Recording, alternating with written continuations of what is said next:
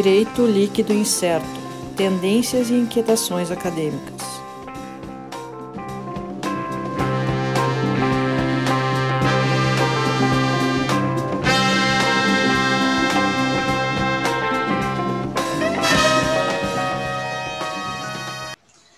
Olá pessoal, então estamos começando aqui mais um episódio do DLI Podcast Direito Líquido Incerto. Eu, Sandro Moraes, aqui a nossa equipe tradicional, Alisson Capelari. Olá a todos novamente. Sérgio Gilea. Olá, olá, olá. Uh, começando aqui mais um episódio, a gente lembra para o pessoal uh, dar uma olhada lá no nosso Instagram, nosso Twitter, arroba DLI Podcast. Uh, vai ter certamente link para este episódio, a card do episódio, toda a referência. Uh, também pode acessar lá o youtube.com.br DLI Podcast. Clica no sininho, ativa, se inscreve no canal, clica no sininho para não perder as notificações, deixa o joinha lá no seu no vídeo, fazer o desafio do like. Então, até eu terminar de apresentar aqui, tem que dar, deixar o like no vídeo, vamos ver se consegue. Bota lá nos comentários, comenta lá se conseguiu. É. É, e lembrando também o nosso nosso site www.dlpodcast.net.br, onde tem uh, disponível de maneira bem fácil para localizar todos os toda a lista de episódios, né? Episódios, vamos dizer assim, convencionais do DL Podcast e o nosso nossos, nossos episódios do nosso spin-off, que são as doses DL em doses, né?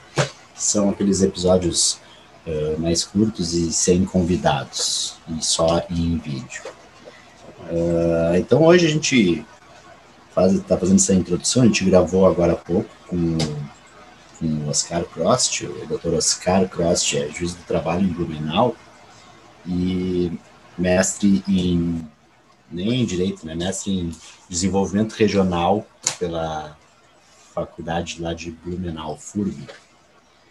Uh, e, bom, ele até na, na, própria gravação ali, o pessoal vai ver, ele conta um pouco dessa história dele e, e, a,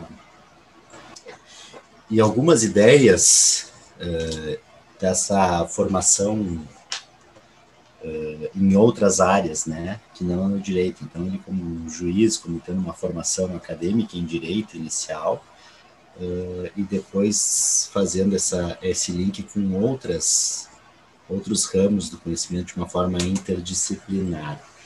E ficou uma conversa bastante interessante, gente, um papo que uh, a gente foi, foi levando, acho que a gente tinha uma ideia inicial e, e não sei se mantivemos a linha, né? começamos a explorar outros assuntos, e o pessoal vai poder ouvir aí vários, vários insights, várias.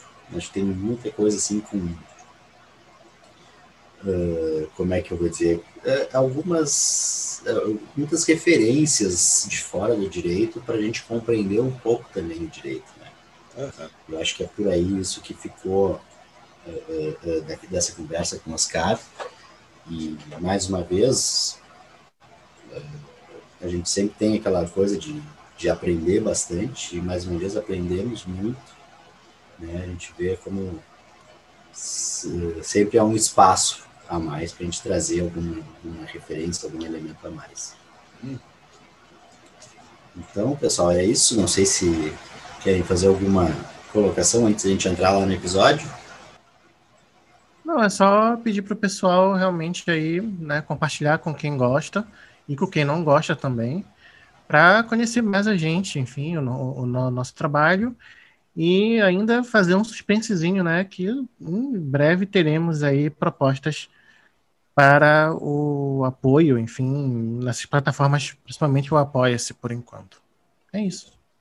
E dando início, dizendo que esse episódio dá início à terceira temporada do nosso DLI Podcast. Ah, Primeira gravação Olha, do ano de 2021. É, com certeza. Começamos em 2019. Nossa. Rapaz. Já são, já são quantos, quantos episódios? 50? Já esse, chegamos a 50, não? É, esse é o 41 da listagem oficial. Tem mais os indoses, tem mais, tem mais lives. 3, 4. É. Vai muita coisa. Muita coisa. É, já temos bastante conversa aqui né, arquivada. E isso aí o pessoal pode ver toda a lista completa de maneira bem fácil lá no nosso site, né? podcast.net.br. Essa acho, acho até que é o melhor lugar para buscar esse conteúdo. Muita coisa boa que a gente fez nesse, nesse ano e meio, quase dois anos trabalhando. É. Tem, uma, tem algumas coisas que a gente escorregou também, mas tem. Né, é, tem, tem coisas não tão boas assim também. É, isso aí. Isso aí. Então, pessoal, era isso. Uh, fiquem aí com o episódio com o Oscar Prost. Valeu. Até mais. É.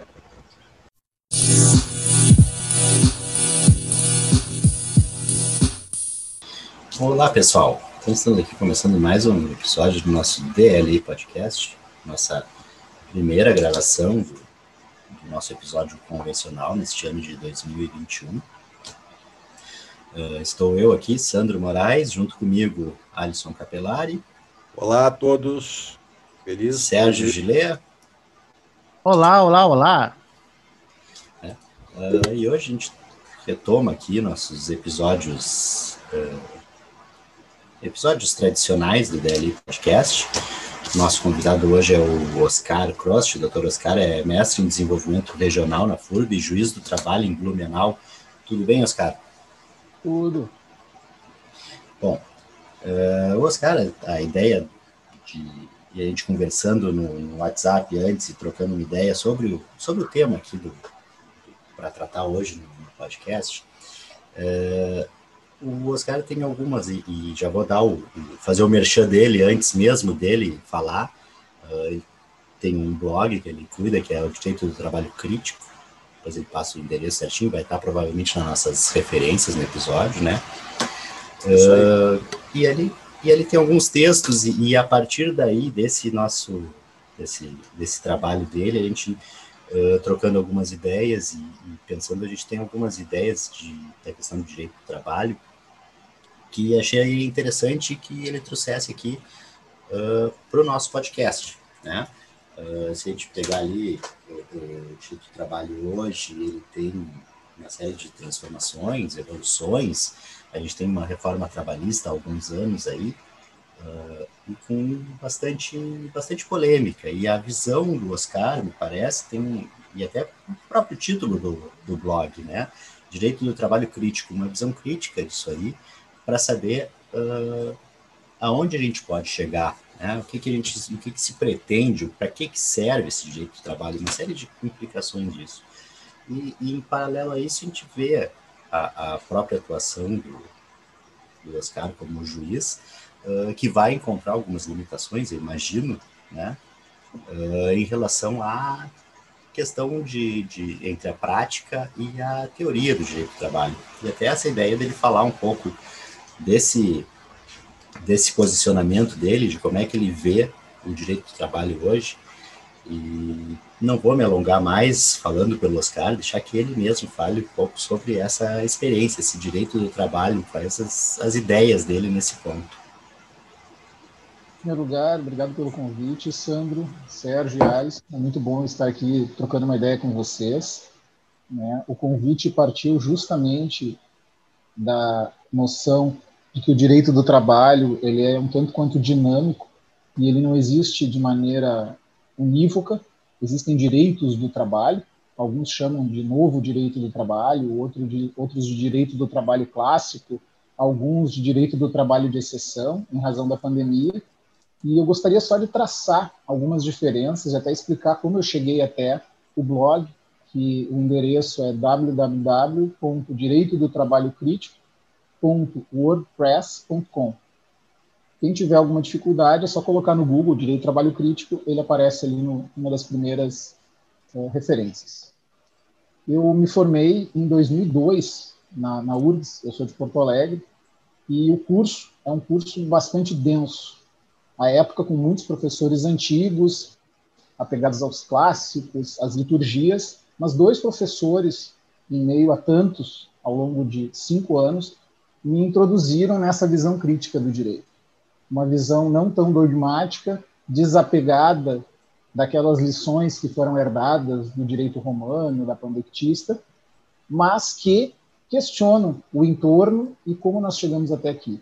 Um deles é o Rui Portanova, um jurista conhecido, né? Foi responsável pela disciplina de Teoria Geral do Processo. Então, antes mesmo de começar processo civil, processo penal, processo trabalho, o meu processo já foi virado do avesso. E eu aprendi a desconfiar do processo.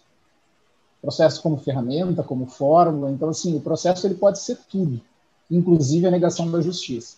E o outro professor que me introduziu nesse pensamento crítico foi o Domingos Sávio Brecht da Silveira, que à época lecionava a disciplina de Direito Agrário, antigamente vinculado ao Direito Civil, e também Direito do Menor. O viés que ele empregou foi justamente a questão da função social da propriedade. Nós, inclusive, chegamos a visitar um acampamento e um assentamento do MST. E no direito do menor, nós, nós partimos do Boaventura de Souza Santos. À época, nós estávamos em pleno Fórum Social Mundial, o primeiro de todos. Fomos assistir o Boaventura de Souza Santos na PUC, casa de vocês todos. E aí, a ideia do Domingos para tratar de direito do menor foi partir de uma abordagem multicultural dos direitos humanos. Então, assim, a minha introdução no processo e a minha finalização do direito civil foi totalmente transformada. E eu tive professores muito, muito importantes, muito influentes, que também de alguma maneira contribuíram. A exemplo da professora Carmen Camino, que até hoje é meu referencial e com quem eu troco várias ideias, a professora Judite Martins Costa, o falecido ministro Teoriza Vaz, que foi professor de processo civil, então, assim, são grandes nomes que ajudam a forjar e a formar um pensamento, mas o viés crítico ele vem com o tempo. E eu tive esse viés crítico já no segundo ano de faculdade. Então foram apresentados autores como Michel Miali, pelo Domingos, Roberto Lira Filho, pelo Rui Portanova. E aí nós vamos conhecendo, conforme vamos lendo esses autores, as suas referências são críticas. Eu colei grau e já era funcionário do TRT da quarta região, e à época trabalhava com o hoje desembargador Ricardo Martins Costa, que é um, um jurista conhecido e que também tem posicionamentos bastante questionadores em relação ao ideal de justiça e na época já decidia muito de acordo com os princípios. Cursei a FEMARES em 2003 e comecei por provocação e até estímulo do desembargador Ricardo a publicar. Então, embora o meu blog seja de junho do ano passado, eu já tenho publicações anteriores à magistratura e que me levaram a um, a um digamos assim, a um cabedal de questionamentos e estudos que não me desviaram do estudo para o concurso, mas me davam mais um gás para aprofundar em matérias que talvez não fossem importantes para os editais. E aí, só em 2014, por contingências mil, da carreira, vida pessoal, enfim, que aqui não cabe desenvolver, eu acabei ingressando num mestrado fora do direito, aqui na cidade de Blumenau, na Universidade Regional de Blumenau, interdisciplinar, onde eu tive contato com professores da economia, da sociologia, da história, da arquitetura e até mesmo do direito. Então, o meu olhar, que já era considerado por muitos como crítico, ele passou por um crivo mais crítico ainda. Então, nessa peneira, eu revisitei autores críticos de fora do direito, e que me fizeram ver que eu era crítico per mútua, né? Era crítico dentro do ambiente jurídico. Eu nunca fui um acadêmico, embora lecionasse, né? Desde a época do Rio Grande do Sul, eu cheguei a passar num processo seletivo na URGS para lecionar a disciplina de Direito e Legislação Social. Durou um semestre, porque eu fui aprovado no concurso Santa Catarina e fui embora. Mas assim que eu cheguei em Santa Catarina, mudando de cidade, questão de filhos e tal, eu só em 2012 retomei o magistério, já em pós-graduação. Mas o mestrado foi só em 2014. E o mestrado eu pude, além de reencontrar a questão da academia, pôr em prática, ou pôr em teste, melhor dizendo, aquilo que a minha prática trazia. Então eu levei um assunto, que eram as facções têxteis, que é uma espécie de terceirização atípica, e aí eu estudei pelo viés da psicologia, pelo viés da economia, pelo viés da sociologia, fiz uma dissertação, defendi, foi aprovada. O meu orientador era um historiador, então ela tem um apego histórico bem grande. E a partir dali eu comecei a me envolver com outros projetos de publicação. Em 2020, nós estamos em 21, veio a ideia do blog, porque as editoras muitas vezes exigiam formatações e abordagens que eram diferentes das mensagens que eu queria levar. E aí eu disse, olha, eu posso publicar livros, eu posso publicar sites, E alguns amigos que tinham canais próprios divulgavam os meus textos. E eu resolvi criar um canal e aí albergar textos de colegas, republicar, fazer postagens simultâneas, sem exclusão das revistas e dos livros. Tanto que no ano passado nós tivemos duas publicações, eu tive duas publicações em livros, uma sobre a LGPD, a outra sobre o teletrabalho na legislação da pandemia, e isso é uma coisa que retroalimenta.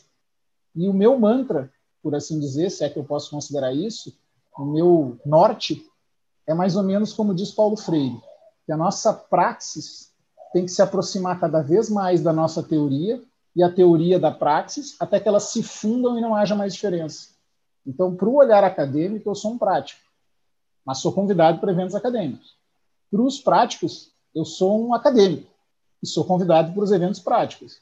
Então, eu falo com a mesma frequência em universidades e sindicatos, em eventos organizados por escolas judiciais e, ao mesmo tempo, por eventos de pessoas de fora do direito. Até por conseguir, dentro desse processo do mestrado fora do direito, falar uma linguagem mais acessível e até fazer algumas traduções, participando de programas de rádio, televisão, de uma forma bem objetiva.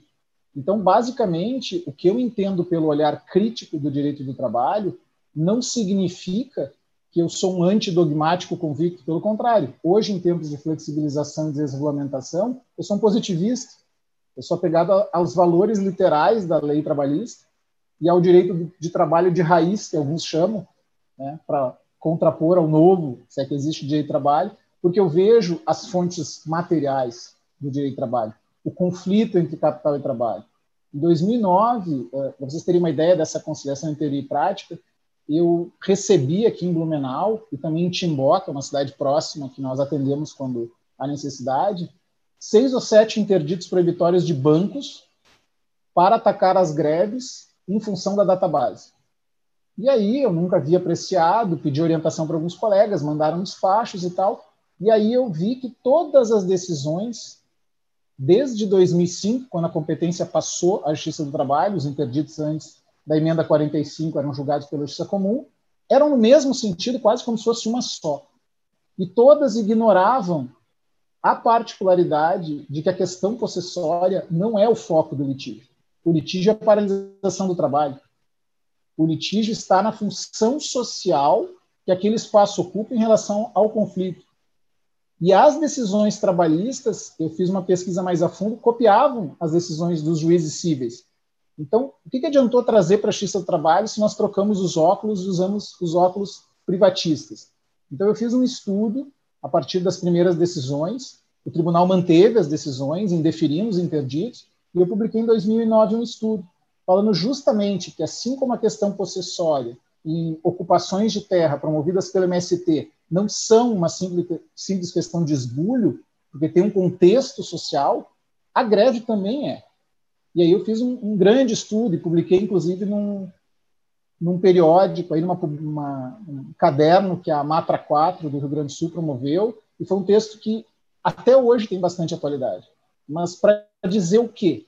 o cartesianismo, que fragmenta as áreas do conhecimento e dentro das áreas do conhecimento subespécies de áreas, então nós somos juristas, não economistas, nós somos juristas, não médicos, nós somos juristas do trabalho, juristas privados, juristas penais. Aí dentro do trabalho, eu sou jurista do direito coletivo, eu sou jurista do direito individual. E esquece de reunir isso depois. E, e a minha visão de direito é não só integrar o direito, como fazer com que ele dialogue com outras áreas dentro das minhas limitações técnicas. Então, é deixar o direito mais colorido, mais próximo da vida, sem esquecer que ele não está apenas no plano do dever ser. Ele parte do ser, vai para o dever ser, e isso tem que ser um processo contínuo. Então, basicamente, essa ideia crítica, embora alguns digam que o blog deveria se chamar Direito do Trabalho em Estado Crítico, né? não crítico, é mais ou menos por aí. É interessante essa, essa suas colocações, essas colocações que tu fez aí, Oscar. É, essa é, é, é, é uma dificuldade que a gente tem hoje em, ao mesmo tempo que a gente precisa uh, afirmar o direito como uma ciência com seus com as suas particularidades, suas técnicas, uh, mas ao mesmo tempo a gente não pode esquecer que ela está dentro, o direito vai estar tá dentro, de, vai sofrer influências de outros campos, e, e, e a gente tem uma, uma linha entre uh, a autonomia do direito e, a, e o fechar os olhos para as outras coisas que acontecem. Né? Uh, claro, tentar ser um pouco mais claro, que eu vi pela cara de vocês que eu não, não me fiz claro aqui. O Sérgio, principalmente, está com uma cara de quem não entendeu o que eu quis dizer. Falha minha, eu que não estou sabendo expressar. Uh, a ideia de que assim, o direito tem a sua ciência própria. Ela vai ser influenciada por economia, por uh, antropologia, por história, tudo vai influenciar. Mas ao mesmo tempo a gente não pode uh, deixar que essa influência se sobreponha ao direito, né, uma influência econômica, de modo que a gente esqueça o direito e vá só para a economia. E também a gente não pode fechar o direito de tal forma que não veja essas questões por fora. E o direito do trabalho com a relação da economia, ela, é, fica bem, bem claro isso, bem, ou, ou não fica bem claro. Justamente, uh, se a gente pega o, o, que tu falou como ah, um novo direito do trabalho, muitas vezes uh, se pega a razão econômica e se sobrepõe totalmente ela ao direito nessas interpretações. E então tu já não tem mais o direito, tu tem uma razão econômica. Uh, e, e, e, da mesma forma, tu também não pode, quando tratar o direito, esquecer que a economia vai te influenciar de alguma forma. Não pode fechar os olhos para as questões econômicas ao tratar do direito. Então, acho que essa dificuldade de se, se colocar um limite de o que, que é influência uh, e o que, que vai ser uh, superação, vamos dizer assim. Sérgio, diga. eu queria só complementar a tua fala, é que assim, é que pode, pode dar essa ideia de, de, um, de uma suplementação, a economia mais importante do que o direito.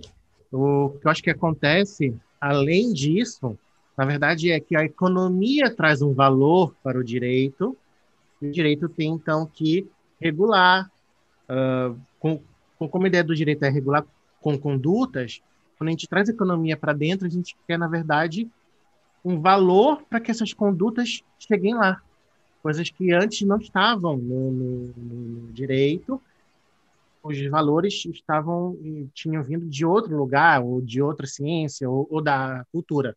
Mas o que a economia faz é isso, ela traz um novo valor e aí o direito incorpora isso e por ter um novo valor vai ali uh, regular uma, um, uma conduta.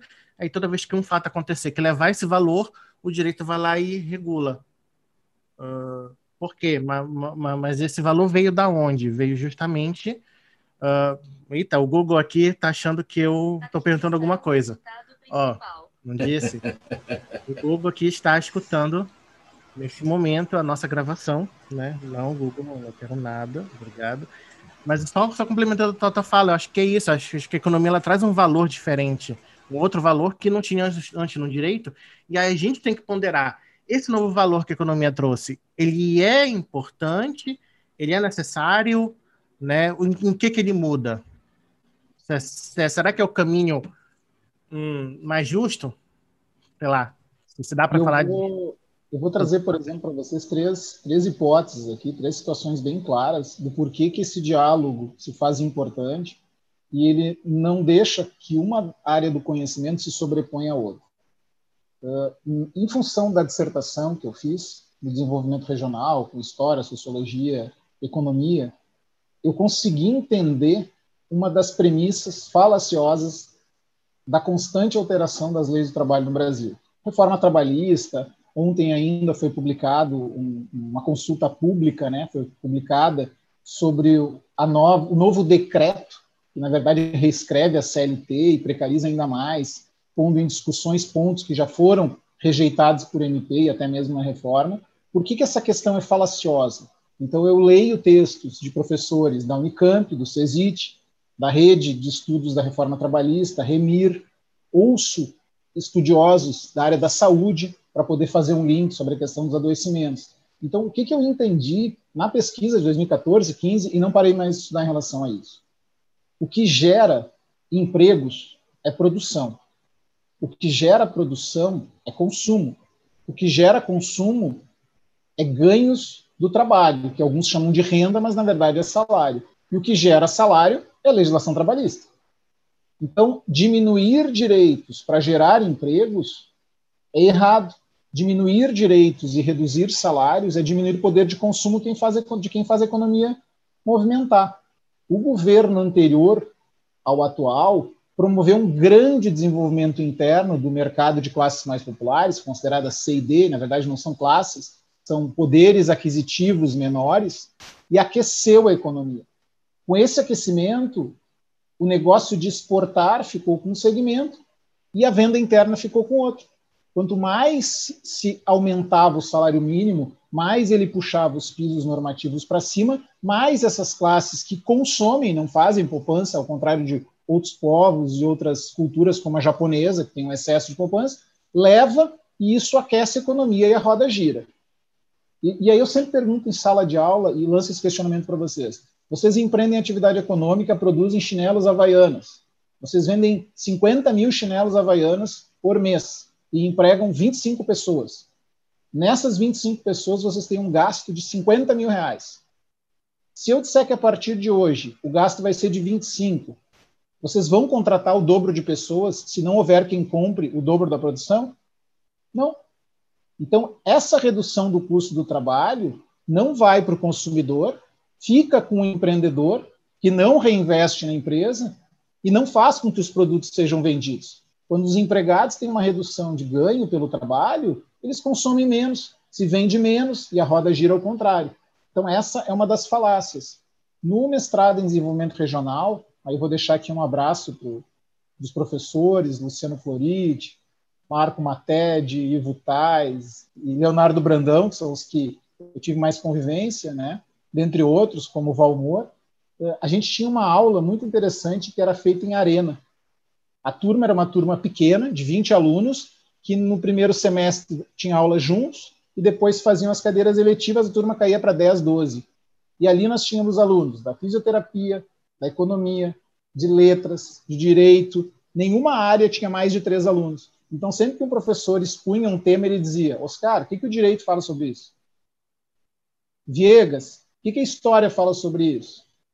Felipe, o que, que a economia traz sobre isso? Porque o professor era sociólogo. E aí a, a, riqueza de romper com essas hierarquias, horizontalizar o conhecimento e realmente debater, aquilo ali destrói qualquer argumento dogmático. Entende? Primeiro que não existe frente e fundo, a aula é uma arena. Segundo que o professor ele tem um conhecimento naquela área e os alunos traziam as suas vivências e olhares das suas áreas. E para finalizar aqui mais um exemplo dessa situação, o ano passado eu publiquei na revista do Tribunal aqui da, de Santa Catarina, o TRT 12, junto com um colega que é juiz aí no Rio Grande do Sul, o Almiro Eduardo de Almeida, meu parceiro de graduação, de funcionalismo público no TRT 4, de concurso e agora de escrita. E o título do nosso texto é bastante provocativo. Ele não é metajurídico, ele não é interdisciplinar, mas o título é o seguinte: Direito do trabalho de exceção ou exceção ao direito do trabalho? E nós fizemos um apanhado histórico apenas da legislação trabalhista, sem entrar nos aspectos de fontes materiais e acontecimentos históricos, apenas uma linha temporal. E chegamos a uma conclusão óbvia. O direito do trabalho, ele sempre é a causa dos problemas, nunca da solução.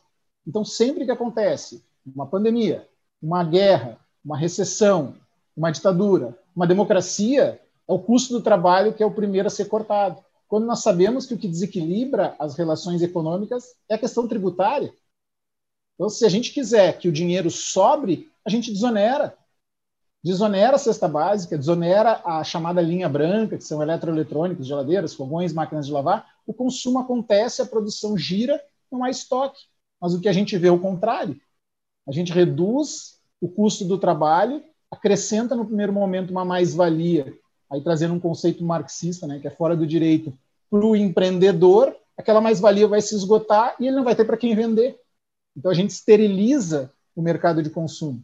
Então, assim, é muito fácil de entender essas cadeias e lidar com falácias, porque o direito tem como problema essa separação da realidade, ele entra tanto nessa carga do dever ser, que a gente simplesmente põe um, um patamar aqui e começa a construir. E ninguém questiona isso aqui. Tanto que as pessoas são contra Kelsen, Kelsen não presta, Kelsen é ruim, Kelsen é ultrapassado, é nazista, nunca leram Kelsen. Então, mesmo nós que somos herméticos no direito, nós não lemos os grandes autores. E uma das sessões do blog, tem duas específicas, uma chama Bate-Papo na Labuta, eu troco ideias, assim, algumas perguntas com juristas mais antigos, da escola mais clássica, que é bem interessante. O, o, o Sérgio, que é do Norte, uh, semana... No início do ano, agora, a primeira publicação foi com o desembargador Georg Honor Franco Filho, que é do TRT do Pará, Amapá. E ele tem uma carreira acadêmica internacional gigantesca.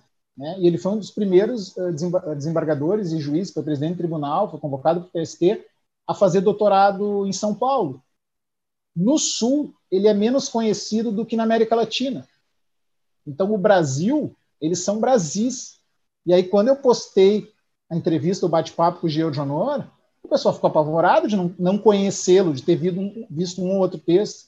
O sujeito tem mais de 40 livros jurídicos, sabe? O sujeito dá aula em mais de 15 pós-graduações, é doutor honoris causa. Então, assim, essa distância. Então, a gente, ah, não, eu sou jurista, eu falo de direito, mas eu não li o Clóvis do Couto Silva, eu não li o Clóvis Bevilacqua, eu não estudo pelo, pelo Calamandrei, que eu vendo, a Carnelucci, eu vou lá e olho o YouTube, né, para ver o que, que diz lá o zemoleza.com, e ainda assim eu acho que eu sou jurista, né? Embora nós sejamos uma nação. Eu, eu escuto, eu escuto o DLI podcast também. É, não, esse, esse é bom. Esse é bom. Eu leio direito trabalho crítico, mas, mas esse é bom. Não precisamos chegar tão, tão fundo no poço assim. Não, que isso. Mas a questão é a seguinte: eu acho que o, o, o Deli Podcast ele pode ser o ponto de partida.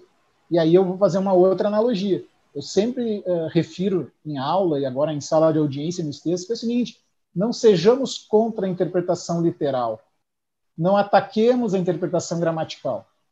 O que a gente tem que atacar é que ela seja um ponto de chegada, não de partida. Toda interpretação parte da, da letra. O problema é se contentar com ela. Da mesma maneira, o positivismo, eu, como juiz garantista que me considero, é óbvio que eu vou partir da ideia de positivismo da interpretação da regra escrita, do princípio positivado e dos princípios deduzidos. Vou fazer a interpretação de acordo com o quê? Com o sistema trabalhista. Se eu disser não, positivismo não serve para nada, então é como diz o, o nosso nosso Lenin Streck, que o princípio que vale no Brasil é o princípio da cachanga, né? Cada um dá o nome que quiser, a sua razão de decidir, põe princípio do, e aí joga para cima, né? Então, assim, cuidado vale, com as. Vale, vale. O princípio da cachanga é tipo assim: vale quem, quem falar cachanga primeiro ganha, né? É, é mais ou menos por aí. Não, é bom deixar, é bom deixar claro aí que daqui a pouco a gente não sabe o que é, que é cachanga, né? Mas é assim mesmo. É o do grito da surpresa, acabou. Acabou assim. Uh, só, caras... só para quem ah. não. Só, é, Alisson, já para o pessoal que ah. de repente não está habituado, não conhece o termo do Lenin Streck, acho que apesar de que uh, nas colunas do Conjuro do Lenin ele cita esse, essa historinha do princípio Google da deve ter, né? É, é busca lá que vai ter toda a explicação. É? Isso. É. Não, é fantástico isso. Uh, mas assim, Oscar, voltando só um pouco dentro, dentro que tu, tu falou no início, dentro da introdução. Uh, eu também vim de um, de um mestrado de um curso multidisciplinar, certo? Eu não vim, embora tenha feito o mestrado de Direito na PUC, eu fiz o Criminais, eu não fiz o, o mestrado em Direito, né? Que ele é interdisciplinar por, por excelência. Uh, e realmente a visão, uh, a ótica que é dada a certos aspectos da vida jurídica é bem mais amplo, bem menos convencional do que é dado comumente em, em demais, demais cursos. Mas me corrija, Alisson, se eu estiver errado, o mestrado não é em direito penal, é em ciências Não, em ciências criminais. Ciências criminais. É. Então só aí já vê que né, é. Conheço gente da psicologia que fez esse mestrado. Né? Sim, antropologia. A diretora do curso é antropóloga. Inclusive já foi já foi entrevistada num programa nosso aqui, a doutora Rutigal, que não é mais a diretora.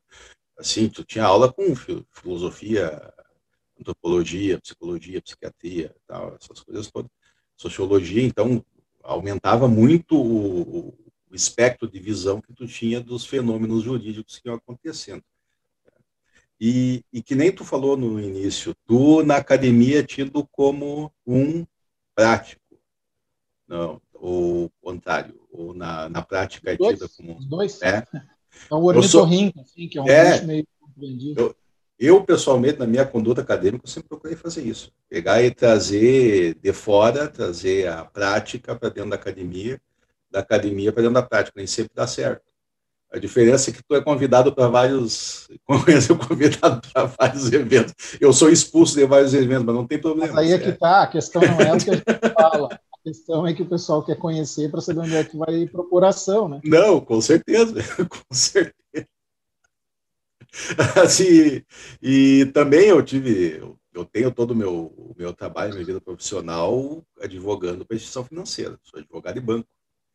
Então, a nossa relação com o direito do trabalho também é um pouco, um pouco bastante conflituosa, certo? Mas eu me lembro bem quando tu falou que em 2005 foi alterada a questão dos interditos proibitórios da competência. É, foi dezembro foi... de 2014. Né? É. 2004. 2004. É, 2004. Uh, que foi passada da esfera civil para a trabalhista. E foi, uma, e foi uma expectativa que eu tinha, que a gente já estava acostumado com o tipo de decisão voltada para o direito civil, tem que ser questão de direito das coisas, direito acessório. E foi para a Justiça do Trabalho e não se teve a, a mudança de foco no primeiro momento e nem num segundo momento. Foi, foi necessário quase 15 anos para esperar ter uma mudança e, e, ver que essa mudança não foi por nada. Não foi só para, ah, vou tirar o trabalho do pessoal do CIVA e botar mais na Justiça do Trabalho. Não, tem todo um porquê atrás disso. Não é simplesmente chegar, não, vamos pegar as decisões da Justiça Civil, botar na trabalhista e é isso e tchau, segue o baile que é a mesma coisa. Não é. Mas aí acontece aqui, o fundo. a professora Judite Martins Costa dizia nas aulas dela, né, que eu tive na graduação aula com ela de, de contratos, e ela dizia assim, desde 88 nós temos uma Constituição muito avançada no campo social mas algumas pessoas esperaram a aprovação do Código Civil para dizer que alguma coisa mudou. Isso mesmo. Então, o que ela diz é o seguinte: trocou a Constituição, troca a lente. Porque o olhar passa a ser outro e o que não for recepcionado tem que ser adequado. E o que não puder ser adequado não vai ser aplicado. E no Brasil também. As pessoas esperam uma reforma agora da legislação ordinária do trabalho sem fazer uma leitura a partir da Constituição.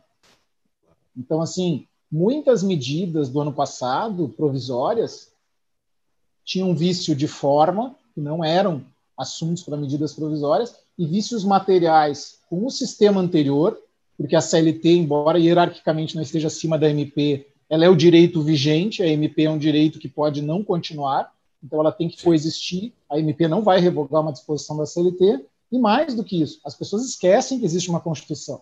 Ah, não, a Constituição é um monte de coisa que promete, mas não cumpre. Ok, mas ainda é o grande filtro das regras infraconstitucionais.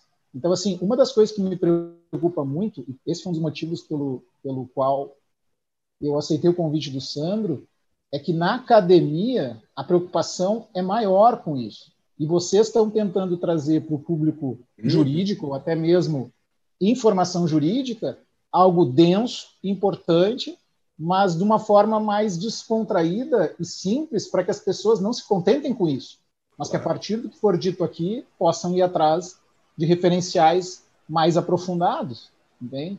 Então assim é uma coisa que me Sim. preocupa muito esse olhar contra a Constituição. As pessoas estudam legislação, não direito, né? E uma das coisas, me permite só mais uma parte, uma das coisas que me chama bastante atenção é a seguinte: eu tenho tentado no blog, mais do que dar um olhar crítico, tentar compor o direito com outras áreas da vida. Porque não há uma hierarquia, e embora a minha formação seja jurídica, o curso que eu prestei vestibular e concluí eram ciências jurídicas e sociais.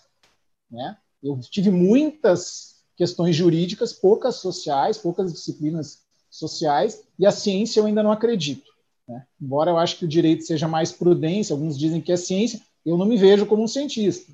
Né? Eu posso ser um questionador, alguém que coloca as questões em teste, mas não, não, não chega num ponto de ciência. Sem entrar no mérito, se é ciência humana, se é ciência biológica, médica e tal, eu acho que o direito é mais empírico e mais vinculado à política né, do que essa questão de ciência. Mas o que me chama muita atenção, eu tenho tentado dialogar, e isso chega a ser engraçado, vou trazer para vocês, até recomendando alguns textos do blog. Tem alguns autores, eu leio bastante literatura, mais do que direito, e eles me trazem uma, uma racionalidade e um olhar dos fatos que, quando eu dialogo com o direito, ou raciocino com o direito, as soluções aparecem. Assim, meio titãs, né? As ideias estão no chão, você tropeça e acha a solução. Então, eu tenho dois textos já no blog. O blog é recente, ele tem seis meses, e tem mais um que está para ser publicado agora nos próximos dias, que são conselhos de Kafka ao direito do trabalho. Então, o primeiro foi um conto de seis parágrafos dele, chamado Odradek, dialogando com a pandemia, a pandemia trabalhista. E as pessoas leram e disseram: Eu não conhecia esse texto, eu nunca tinha pensado dessa maneira, e isso me abriu os olhos para coisas que o direito não abriam. E a segunda foi a questão das audiências por videoconferência, que surgiram como grande possibilidade, mas houve um, um digamos assim, uma cisão aqui no TRT 12 foi, um dos, foi o TRT do Brasil que mais fez audiências, inclusive de instrução. No ano passado, nós tivemos audiências na faixa de 30 mil audiências, né, sendo 14 mil efetivamente com oitivas. E aí o que eu fiz é o seguinte: fazer audiência por vídeo, o tribunal estava dando orientação para que nós incluíssemos em pauta e intimássemos as partes. Se se opusessem, nós apreciaríamos a causa da oposição eu tinha um, uma visão diferente e pude instrumentalizar, que era o seguinte: eu intimo para dizer se entendem que pode. Depois eu faço a conclusão e vejo se eu vou incluir ou não. Então, a distribuição do ônus da prova é sobre o fato constitutivo ou modificativo, impeditivo e extintivo. A orientação é: presume-se que pode, eu partia da presunção de que não pode. E aí, nesse diálogo, nessa colisão, muitos grupos de juízes, dentro da TRT, vários subgrupos, eu escrevi um texto a partir de um capítulo do processo, que poucas pessoas sabem que tá, está no processo, que mostra que também não leram o processo, que é o diante da lei. Diante da lei é um porteiro, e a pessoa tenta entrar e passa a vida inteira diante da lei, até que no final ela já está morrendo e pergunta: escuta, por que, que essa porta não se abriu para mim? E o porteiro diz que você nunca tentou entrar, ela é só sua, agora eu vou fechar e acabou. E aí eu dialogo disso com a audiência por videoconferência. Quem vai dizer se aquela porta é ou não é a parte, é o advogado. Porque quando demandou em juízo, quando acessou o, poder estatal de jurisdição, não havia essa, essa brecha, digamos assim, que estreitou a dilação probatória. Então, se eu sou a parte que precisa provar o fato constitutivo, se eu não tenho condições de fazê-lo por vídeo, o processo vai esperar. E aí, na colisão de, de, de princípios, a, a duração razoável do processo vai ceder ao contraditório ampla defesa. E aí nós trazemos um grande teórico, Ronald Dworkin. Então não é, ah, vou, me, vou posar de erudito, vou citar grandes autores, quero dizer que eu não leio manuais. Eu leio manuais, leio muitos manuais, mas não leio apenas manuais. E não cito Kafka como uma frase de impacto, o processo. Não. A questão é de visão de mundo, é filosófica, é de racionalidade. E tanto que no livro, eu não estou com o livro aqui, eu tenho o livro aqui, posso mostrar o livro? Tá? Tem. Só um pouquinho. Não foi preparado. Não sendo de uma editora concorrente à nossa, que a gente não tem ainda. Este livro aqui, ó, sobre uhum. da LGPD no direito e no processo de trabalho, editora RT, organizado pelos professores Rafael Miziara, Bianca Molicone e André Pessoa, tem uma dúzia, um pouco mais de textos sobre LGPD. O texto que eu publiquei se chama LGPD, Direito do Trabalho e Prometeu Acorrentado. Então, é um diálogo com a mitologia em função do que representava o conhecimento naquele tempo. E esse texto ele surgiu de uma postagem do blog que diz mais ou menos o seguinte: a LGPD é uma norma transversal, não só do direito do trabalho, aplica-se a todas as áreas do direito, mas que traz muitos vetores abertos. É uma norma principiológica. E por principiológica, eu começo a lê-la do fim, quando diz que estas disposições não excluem outras. Então é uma festa que quanto mais gente for convidada e chamada, menos criticada será. E aí eu faço uma digressão sobre o Prometeu que diz que o conhecimento que traz a luz, que traz o conforto, que traz o progresso, que era a tecnologia, traz responsabilidade. E é mais ou menos a LGPD. Eu não quero saber, não me conte, Sérgio. Eu não quero saber Sandra ou Alisson, não me contem, porque se eu souber, eu posso ser assassinado. Eu vou ser né, queima de arquivo. Da mesma maneira, se eu tenho acesso à informação, este acesso me dá responsabilidade. E as pessoas dizem, tá, mas você não vai analisar artigo por artigo? Eu falei, não, eu vou dar esse teaser para vocês, esse trailer, e cada vez que vocês lerem os artigos, lembrem disso. E aí o sentido daquela regra, daquela disposição, vai ser outro. Mais uma vez, a metáfora das lentes. Eu não preciso explicar, eu preciso trazer elementos que cada um possa fazer a sua, a sua dosagem, né?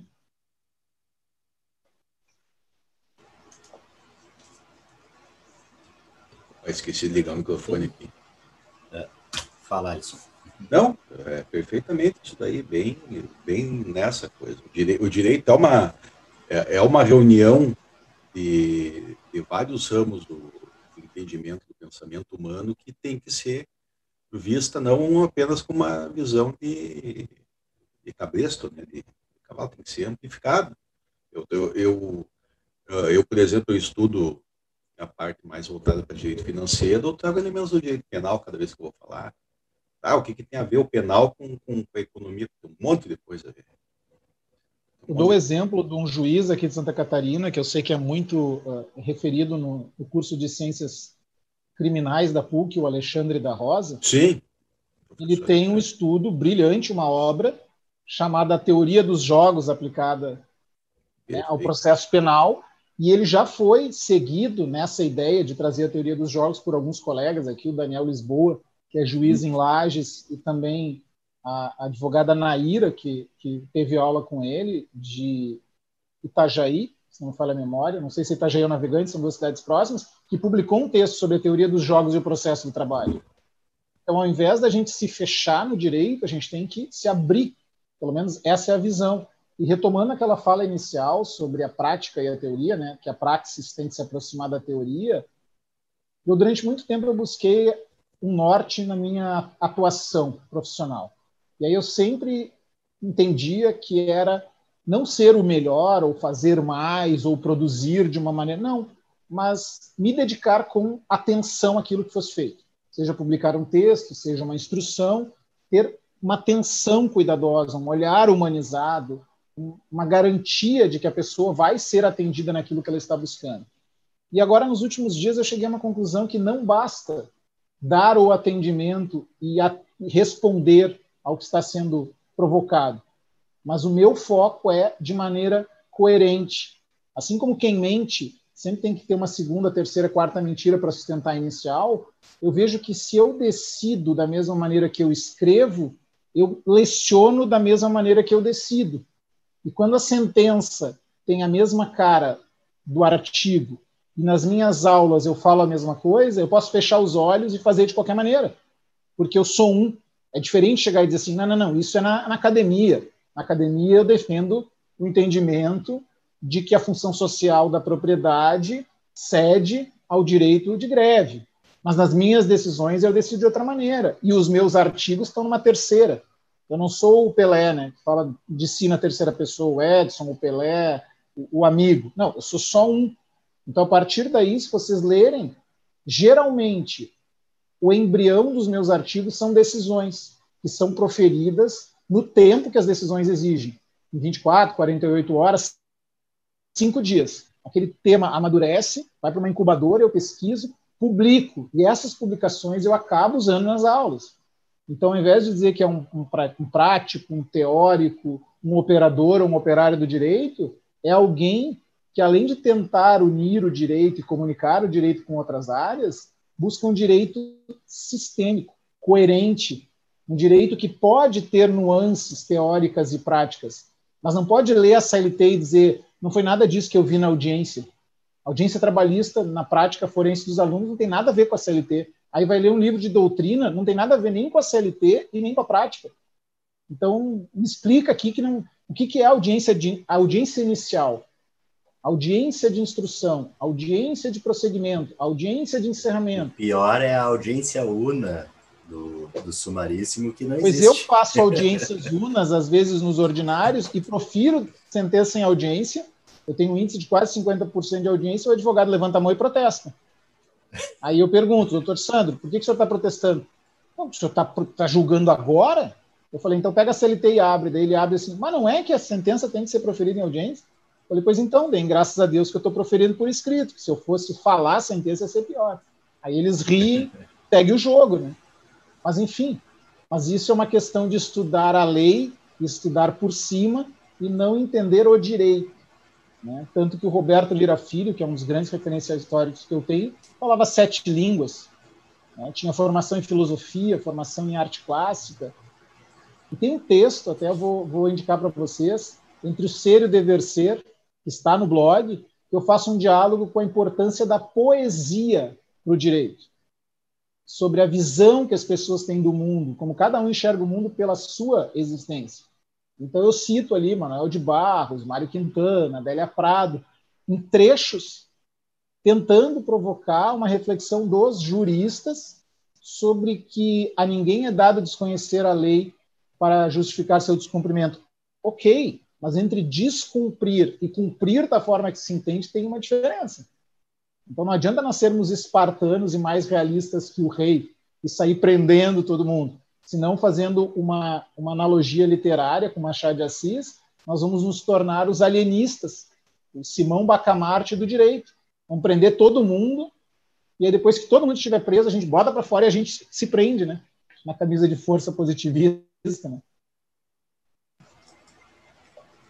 É interessante que a, a, a própria a, a, gente abrir a mente assim e a própria cultura pop e, e literatura e filmes e, e, e, séries tu consegue sempre buscar alguma coisa para dar essa essa para fazer esse link né? A gente teve episódios aqui que a gente começou a falar, eu não me lembro até exatamente porquê, estamos falando de Isaac Asimov. Isaac Asimov é, é um clássico aqui, depois a gente falando em uh, uh, questão de, de, tecnologia e tal, aí tu vai para aquela ideia de, de robôs, as, as leis da robótica que estão na literatura, são origem na literatura, né? Então, várias coisas que tu pode fazer esses links, e, e acho que essa é, é uma. É, é algo que às vezes falha na academia, é essa coisa de tu estar aberto a, a, a lições de onde menos espera. Né? Das coisas mais simples, daquele seriado mais bobo que tu vai ver lá no Netflix, um dia que tu está descansando, tu pode tirar, achar ali uma, um link que tu vai fazer, uh, trazer para o direito e trazer para uma, uma ideia que tu vai desenvolver, né? Mas eu provoco vocês que devem ter assistido a trilogia antes de se formarem em direito, ou pelo menos o primeiro filme, Matrix. Tem coisa mais filosófica e uma série inclusive recente, né? inclusive me, me, forcei a rever esses dias há Sim, pouco é mais de um é mês dois eu estava revendo com, com uma mente um pouco diferente né falou em séries da Netflix o que, que é mais distópico e atual do que Black Mirror por exemplo que traz esses dilemas éticos. Nós não estamos falando de dizer tem uma, tem uma linha editorial que diz a filosofia em Black Mirror, a filosofia em Beatles, a filosofia em House, a filosofia em Game of Thrones. Ok, mas eu digo assim, inspirar ideias. Eu tenho alguns livros aqui, tem um inclusive de um professor do Rio Grande do Sul que fala sobre a influência do rock na Constituinte de 88 sabe? É, depois eu posso até buscar para vocês a referência e tem um livro. Não é do, do Germano? Do Germano? Germano Schwartz. Professor? Imaginei que fosse. O professor Salo de Carvalho, que eu, eu, tive a honra de conhecer no Rio Grande do Sul, mas não de ser seu aluno, ele, ele teve uma época que ele organizou jornadas falando sobre o direito e a música. Uhum. Né? E isso traz uma raciocínio, um raciocínio, uma racionalidade que desprende do texto da lei. Porque nós estamos falando aqui de reflexão. Então, assim, quanto mais, melhor. Depois a gente volta. Então, eu tenho aqui, por exemplo, um livro que foi organizado pela professora Judite, a partir das aulas dela no mestrado da URGS, Direito Privado, Narração e Normatividade. Então, ali tem textos que ela escreveu trazendo a obra de Guimarães Rosa, alguns alunos trazendo a, a obra de Shakespeare. Eu, eu, eu, ganhei de presente ano passado um livro organizado por um professor carioca, que é, é ele, Shakespeare, lido por nós, os advogados, fazendo uma, um trocadilho né, com Calamandrei, eles, os juízes, por nós, os advogados. Tem texto do ministro Barroso, falando sobre Shakespeare, tem textos de juristas, advogados, juízes, ministros, e é impressionante como pode ser feito esse diálogo e mais, além da racionalidade, ampliar a cultura não só jurídica das pessoas. Nós não lemos Shakespeare na escola. Quem leu, leu uma coisa ou outra e tal, mas não cai no vestibular. Então, assim, ler Shakespeare nunca vai fazer mal.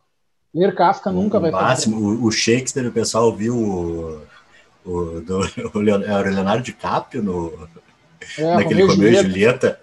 Eu achei que ia falar do. Diga-se de passagem. Love, que é pior ainda. Né? Não, não, aquele, aquela, a, estética daquele filme é sensacional. Recomendo, eu achei muito bacana a estética do filme. Sim, e a recriação sim. da história do Romeu e Julieta. Mas. Ó, só, só para eu dar uma contribuiçãozinha. Eu fui reler a saga Harry Potter, né? No final, eu sou mais jovem que vocês, então eu cresci lendo Harry Potter. Uh, e daí eu fui relendo ano, ano passado. Não, Sérgio, é, Sérgio, vou te ensinar uma coisa, tá? Nós Sim. somos jovens há mais tempo que tu. Tu é jovem há menos tempo. Então, é. todo mundo aqui é jovem, tá? Tá bem. Só digo bem feito. É, e daí, relendo o Harry Potter, eu fiquei assim, não, mas peraí, cadê o Fair Trial aqui durante o julgamento do Harry, do, do Harry Potter lá pela, pelo Ministério da, da, da Magia? E aquilo me deu uma vontade louca de escrever sobre Fair Trial no Ministério da Magia da Inglaterra, sendo que foi lá que se moldou essa ideia do Process of Law, do Fair Trial. Eu, enfim, minha, minha cabeça borbulhou, mas enfim, depois eu comecei, voltei para a tese e a ideia se, se perdeu. E voltou para a tua realidade. É, e, enfim, aí eu, eu acho muito legal isso, quando eu encontro alguma coisa que agora, com o conhecimento que eu tenho, eu consigo desenvolver mais. Eu, como isso, né? Naquela época eu não tinha conhecimento jurídico. Hoje eu já tenho conhecimento jurídico, então percebi isso. Poxa, cadê o Fair Trial aqui, né? Será que dá para escrever alguma coisa sobre isso? Enfim. Um, e é interessante um que isso até para Desculpa, é, é, que eu tava pensando que era... O Alisson do Black Sabbath tem uma é. banda brasileira que eu gosto muito, que é o Teatro Mágico, eles misturam a poesia com, com a arte gráfica, com a dança, com tudo. Então, assim, nós temos que investir nisso. Isso aqui são os cachorros que estão latindo aqui, tá? Ah, não se preocupa. Tem uma alcateia. Ai, não se preocupa. O Alisson hoje está no seu estúdio de verão, aí não tem é. os cachorros participando e dando as opiniões deles no podcast, porque às é, vezes tem. A minha tropa lá é fantástica. Mas, assim, só para fazer uma retificação, tu, eh, o Oscar falou que a gente, vocês aí que viram depois de se formar o Matrix, não, antes de se formar ou entrar na faculdade, eu assisti o Matrix depois que me formei. O, o Sandro também. também Estamos juntos. Estamos juntos. E assim, eh, quanto Tem um pouquinho da, mais de, de é, formado. E é. temos mais de formado. Isso. E quanto, quanto a, jovens há mais tempo, né? Tá certo. E quanto à questão da, da, das referências que a gente traz de fora do, do direito, uh, eu sempre fui entusiasta disso, desde, desde o início. Tanto que a minha preocupação não era nem como trazer as referências do, do direito, mas sim como trazer o resultado, como levar o resultado desse caldo de referências dado direito de volta do mundo lá fora. Essa é uma das questões que eu, que eu botei aqui para o Sandro e para o Sérgio quando a gente teve a ideia de fazer o podcast. É como, é como devolver para a sociedade aquilo que a gente está absorvendo do dia a dia deles e a gente está aplicando ou nas nossas pesquisas, nos nossos trabalhos, ou nas referências do nosso trabalho acadêmico, tático, é, como é que seja, e nós dá, tipo, não vamos dizer uma prestação de contas, mas comunicar para o pessoal lá fora, ó, aqui a gente faz isso também. Aqui a gente também pega o que está no filme, o que está na Netflix, o que está no, no mundo, a gente aplica dentro da pesquisa, não está alienado lendo livros de, de, linguagem hermética e tentando resolver todos os problemas do mundo com base naquilo ali. E acho que, a, que, que até como o, o, Oscar tinha comentado sobre o, sobre o nosso podcast, acho que a ideia dele com o blog também, uh, de, de trazer isso aí de uma forma, uh, tu, tu poder falar sério, falar de assunto sério, uh, mas sem tu ter a formalidade que a academia te exige. Né? Então, tu chega lá num, num, evento acadêmico, uma coisa acadêmica, tu tem toda uma formalidade, tu vai fazer um, escrever um texto, ele tem que ter toda a tua metodologia, explicar a tua metodologia, teu método de pesquisa, método de abordagem, sabe? E isso aí, isso afasta muita gente uh, uh, uh, desse meio acadêmico. E acho que é interessante a gente ter canais em que a pessoa possa discutir, possa colocar as ideias sem ter essa, essa dificuldade, né? Uh, que muitas vezes uh, eu até hoje, uh, que a minha orientadora não escute o nosso podcast, mas eu me atrapalho bastante na questão de metodologia, diferente do Sérgio. O Sérgio é o cara mais adequado para falar sobre isso. Né? Então eu tenho uma dificuldade enorme quando tem que falar sobre a metodologia do trabalho. de cara, qual é a metodologia? Sei lá, eu, eu fiz, eu fiz, ponto. Né? Então, isso é uma, uma vantagem desses canais que a gente tem aqui no, no podcast, no blog, que tu não tem essa preocupação tão grande com a metodologia e pode também falar de assunto sério, pode também fazer um, um debate mais, mais aprofundado, mas sem as amarras da, da academia, né? Uh, não, interessante, uh, Oscar, assim, uma, já direcionando para o final aqui da gravação do, do nosso episódio, Tu, tu já trouxe algumas referências, vários tipos, trouxe blog, trouxe citou textos aqui que eu anotei na medida do possível. E tu, o que que tu indicaria de leitura, de não só de leitura, de, de vídeo, referências em gerais, para a gente, a gente se aprofundar no tema esse que tu Sim, eu gosto, eu gosto muito de alguns textos de alguns autores, assim, para começar no direito do trabalho, né, alguns colegas, colegas eu digo não só juízes, né, mas também advogados, membros do Ministério Público do Trabalho. Gosto muito do blog do Rodrigo Carelli, que é professor no Rio de Janeiro e é procurador do trabalho. Né? Ele tem um trabalho bem interessante. O, o, o Dale Grave, que é advogado no Paraná, tem um portal bem interessante também. Na Bahia, o colega Rodolfo Pamplona Filho, que trabalha junto com o Danilo Gaspar e com Luciano Martinez, os três juízes. Aqui em Santa Catarina, além do meu, tem bem interessante do Alexandre da Rosa, que é juiz de direito. E na área trabalhista tem uma, uma colega aqui, que é juíza do trabalho em, em Itajaí, que é a Andréia Passo. Ela tem o Evoluindo Direito do Trabalho. E ela também tem no YouTube o canal e no Instagram o podcast Pílulas do Direito do Trabalho, né? que na verdade dela é Drops, de direito do trabalho. Então, assim, na área trabalhista tem bastante coisa interessante. Gosto muito também da advogada eh, da Bahia, Joana Rodrigues, que tem um perfil no Instagram chamado Trabalho em Foco. Então, assim, são muitas referências. Se eu fosse eh, passar para vocês, inspirações e até fontes mesmo, eu ia passar um tempão. O Rodrigo Trindade, juiz do trabalho aí no Rio Grande do Sul, que tem Revisão Trabalhista, que é outro grande eh, exemplo de que é possível conciliar magistratura, magistério e também reflexão crítica. Né? Então, assim, são vários. O Quarteto Trabalhista, capitaneado pelo Ney Maranhão, que é um grande amigo Belém do Pará, né? que é do TRT 8, junto com o Fabiano Coelho, com o Platon, que são juízes da, da décima região. Então, assim, tem muita gente boa produzindo, permitindo uma compreensão mais acessível e referenciais de fora do direito também. Eu não, não fecho portas para ninguém. Eu acho que não tem ninguém que não seja merecedor da atenção. Mas nós temos que focar naqueles que trazem aquilo que realmente nos parece mais importante para o momento. Vai ter um momento mais de leitura, um momento mais de podcast, um momento mais de vídeos. O que nós não podemos é fechar alguma porta.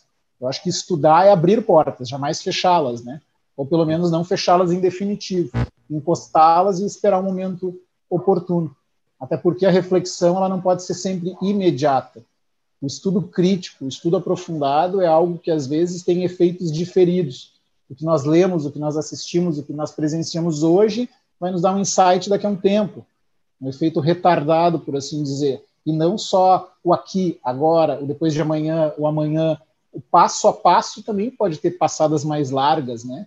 E aí eu vou fazer uma citação de um autor que é um grande referencial teórico, embora ele seja um grande prático, que inclusive eu postei esses dias no perfil do Instagram do Direito Trabalho Crítico, que é Eduardo Galeano, perguntado para que serve a utopia, já que a gente nunca chega, né? E ele disse que cada vez que a gente dá um passo, a utopia se afasta um passo. Cada vez que nós damos dois passos, ela se afasta dois passos.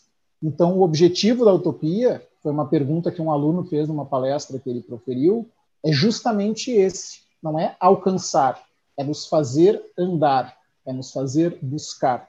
Eu penso que o estudo e a reflexão também podem não servir para nada momentâneo, mas eles vão nos dando uma condição uma envergadura, uma musculatura que nos capacitam para outras ações.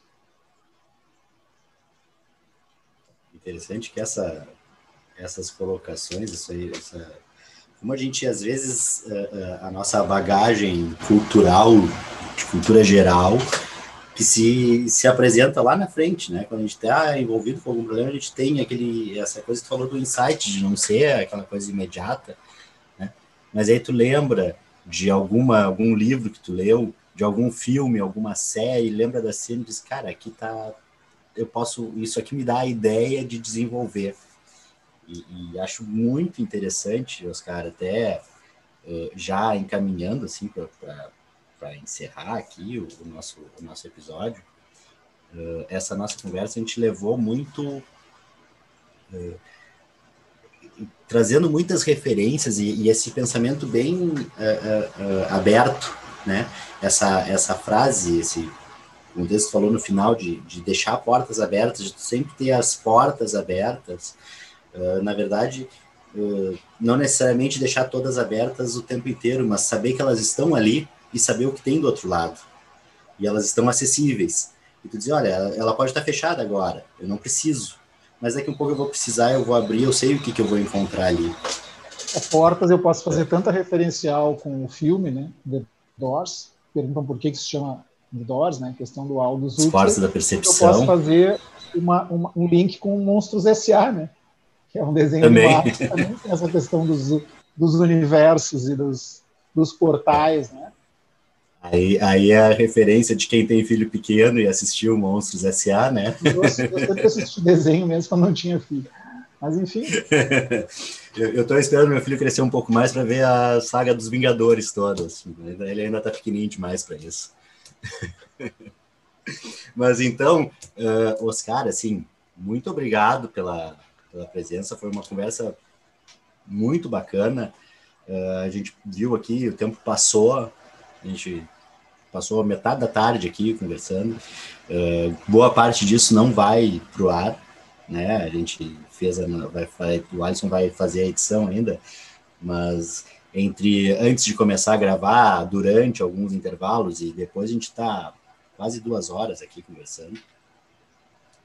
E, e, de uma forma bem tranquila, bem agradável, parece que o tempo não passou. Né? Que você bem... parece que ele não tem doutorado e é juiz. Né? É. Não, e foi. E, e, e, acho que fica bem na, na, na, linha do que a gente pensava também quando, quando iniciou o podcast. A ideia de fazer uma, uma conversa, um bate-papo, uh, a semelhança do que a gente fazia no café lá da PUC, nos intervalos das aulas. Sentar, ficar conversando, tomar um café, uh, e controlando o horário para saber a hora que tem que voltar para a aula e tal. Às vezes deixando passar um pouquinho, né? Que não nos ouçam os nossos professores lá. Professor Ingo, não, essa é a sua, a gente sempre respeitou o horário, certo? então, muito obrigado, valeu muito, Oscar. Uh, assim, o nosso primeiro contato maior, né? A gente conversou um pouquinho no WhatsApp, foi uma conversa sensacional. E lembrando aí para o pessoal, né? Uh, agora, além do dlipodcast.net.br, onde vai acessar lá para ver todos os a lista dos nossos episódios completa, né? Pode acessar lá também o direito do trabalho crítico.wordpress, né? É isso, isso. Oscar? Trabalho crítico.wordpress.com, né? Com textos bem interessantes. Esse, esse do Rodrigo Trindade, que está na capa aqui hoje, que é Henry Ford, esse comunista. Achei bem interessante a, a provocação feita já no título, né? Uh... Tem um perfil no Instagram também, Direito do Trabalho Crítico, que publica coisas menores e às vezes anuncia os textos do blog. Né? Sim. E também o Instagram do DLI Podcast, né? Uh, site, o YouTube, www.youtube.com.br podcast. Se inscreve no canal, clica no sininho para não perder as notificações. Deixe seu joinha no vídeo. E mais alguma. E também pode acompanhar lá nossa, nossos nossos episódios estão todos nas plataformas de áudio, inclusive uh, nas plataformas de áudio também aqueles episódios de do DLI em doses, né? Que é o nosso spin-off, que é um episódio mais curtinho, podcast raiz, só de vídeo, só de áudio, sem vídeo. Né? E é isso aí, pessoal. Então, valeu, Oscar. Valeu, Sérgio. Valeu, Alisson. Certo. Valeu. Valeu, Ian. Se o Oscar quer. Ah. Não, essa aí ia deixar a minha deixa, mas tudo bem. Fala. Não, eu ia ver se o, se, o, se o Oscar queria uh, uh, faz lá, fazer alguma falar alguma coisa antes de encerrar? Não, já, já dei o recado, já, está tudo dito. Já deu o recado. Aqui, ó, lembrando que acho que o que depois de ontem, uh, numa madrugada assim, né? Hoje é o que? A gente está gravando numa sexta, então vai ser de sexta para quinta. A gente vai estar tá aí lançando o nosso manualzinho, que são aqueles pôsteres que abrem assim, sabe? Né, ensinando como atuar no direito do trabalho, no direito civil, no direito penal, no direito tributário e tudo mais. Resumão. todos separados, cada capítulo para uma área, né? Sim, cada lâmina para uma área. Na verdade, assim, para não dizer que não tem nada para falar, eu queria agradecer a oportunidade, aí o convite do Sandro, né, em nome de todo o grupo. Foi um prazer conhecer o Sérgio, o Alisson, né? Já, já conhecia dos vídeos do DLI Podcast, que eu visitei o YouTube, muito interessantes e parabenizar vocês aí pela iniciativa que é muito importante. tá bom, Valeu. muito obrigado. Obrigadão, um então. Falou, pessoal. Fechou? Até mais. Até mais.